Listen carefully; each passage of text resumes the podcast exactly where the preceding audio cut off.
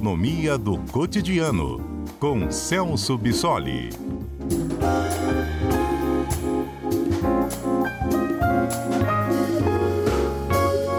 Celso Bissoli é doutor em Economia Aplicada pela UFMG e também coordena o Conselho de Economia do Espírito Santo. Professor Celso, boa tarde. Boa tarde, Mário. Professor Celso, o senhor sabe que sexta-feira a gente estava falando aqui com um especialista em investimentos, né? Zé Márcio de Barros, no meio daquela turbulência toda. E parece que as notícias estão sempre chegando junto com os nossos comentaristas de economia. Porque agora deve estar acontecendo a reunião do Copom, né? Que deve aumentar e bem os juros no Brasil. Essa é a expectativa? Sim, é, essa é a expectativa. Né? A gente teve uma, uma mudança aí no cenário na, na última semana, com a confirmação ah, daquela expectativa de que o Brasil realmente vai furar o teto de gastos para poder financiar o, o programa Auxílio Brasil. E aí, por conta desse aumento da incerteza e do aumento da expectativa da inflação para os próximos períodos, também as, as previsões para a taxa de juros mudaram nessa última semana e, e, e, está com essa previsão de que o banco de juros vai elevar já vinha num caminho de elevação da taxa de juros, mas agora vai fazer de forma um pouco mais agressiva, subindo até 1,5 ponto percentual nessa reunião de hoje. Nossa, geralmente sobe 0,5, 1 ponto é muito, deve subir 1,5 a taxa Selic. É a expectativa. Exatamente. Professor Celso, tem algo que eu não estou entendendo, porque eu sempre aprendi assim, quando a inflação está descontrolada, assim, ou subindo muito, mas é uma inflação por pressão de consumo, muita gente querendo comprar, é a lei da oferta e da procura. Se tem muita gente querendo comprar, os preços podem subir. Mas no momento agora, pelo que eu tenho aprendido aqui com o senhor e com outros comentaristas, nós não estamos vivendo uma inflação pressionada pelo consumo. Não é muita gente querendo comprar que está gerando a inflação. Pelo menos não consumo interno, né? Pode ser uma demanda reprimida e pós-pandemia, outros mercados voltaram a adquirir mais, a cotação da moeda americana, então diminuiu a oferta porque produtores aqui estão mandando para fora do país. O senhor me perdoe, eu não entendo nada de economia, mas a minha dúvida é: o que, que vai adiantar aumentar a taxa de juros se não há uma pressão por consumo aqui no Brasil? Porque a gente não vai. Não, não, os juros aumentam para que a gente limite o crédito, fica mais caro pegar dinheiro emprestado. Mas as pessoas também não estão pegando dinheiro emprestado para comprar, Sim, é, essa é uma, a sua observação foi bem pertinente, essa é uma parte do problema. Né? Então, o que, que acontece? Com a elevação da taxa de juros, agora pelo Banco Central, a gente vai assistir a dois efeitos.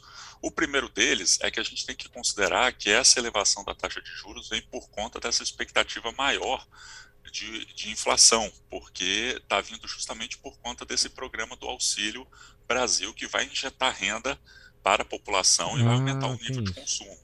Por Sim. isso que a expectativa de inflação aumentou, porque eles sabem que o objetivo desse programa é aumentar o nível de consumo da população. Né? Então, mesmo que a gente não esteja observando agora uma pressão muito forte da demanda, é provável que esse efeito venha acontecer com o Auxílio Brasil. E a gente tem um segundo efeito também desse aumento dos juros, né? é que com o aumento dos juros e, consequentemente, a rentabilidade dos títulos, títulos públicos, né, que são aqueles títulos que financiam a dívida do Brasil, a gente passe a atrair um pouco mais alguns investimentos de fora do país, justamente para aproveitar essa rentabilidade um pouco maior com a vinda desses recursos de fora, obviamente, né, esses recursos em dólar precisam ser convertidos em real para poder fazer os investimentos aqui, a expectativa é que haja uma valorização do real com a entrada desses recursos, então a gente consiga alterar um pouco a taxa de câmbio. Embora esse efeito não seja tão grande, mas a expectativa é que haja uma, uma pequena valorização do real com esse aumento da taxa de juros. Então, a gente vai assistir esses dois efeitos, embora, como você bem observou, no momento a gente não tenha tanto uma pressão da demanda. Entendi. O Banco Central tem que antecipar cenários e tendências também, professor? Porque o senhor está dizendo, olha, ele pretende aumentar a taxa de juros, já imaginando que vai vingar o Auxílio Brasil de 400 reais. Também é papel do Banco Central prever assim tendências? Sim, até porque o, o sistema da taxa de juros, né, de, de, de determinação da Selic, é, é baseado justamente no, no, sistema de metas de inflação, né, que, é o, que é o intervalo que se estabelece que a inflação pode oscilar ao longo de um ano. No Brasil. Então, eventualmente, o governo está trabalhando o tempo todo com a expectativa.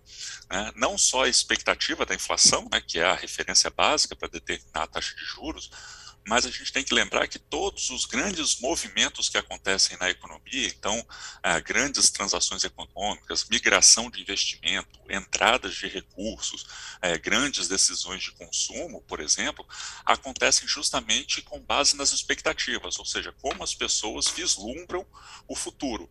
Né? Então, se essas expectativas estiverem positivas, mesmo que no momento o cenário não seja dos melhores, essas expectativas positivas vão, vão estimular esses indivíduos, esses agentes econômicos a tomarem algumas decisões. Então, justamente pelo fato dessas expectativas serem importantes para dar base. Professor? Também sinalizando um movimento futuro. Então, sim, é, a, a principal coordenar essas expectativas na economia. Ok, a principal função do Banco Central. Houve uma pequena falha enquanto o senhor falava, mas nós entendemos bem o raciocínio.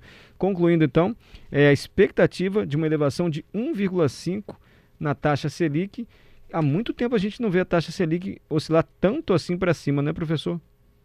Sim, sim. A gente já vem já de alguns períodos de uma elevação da, da Selic, mas essa pressão inflacionária que a gente tem observado desde a pandemia para cá forçou essa, essa elevação mais agressiva da taxa de juros e, claro, agora com todas essas incertezas políticas e essas eventuais confusões que acontecem periodicamente com o governo federal aumentam a incerteza e isso eh, e essa incerteza é fundamental para o movimento desses investimentos que são feitos dentro e fora do Brasil.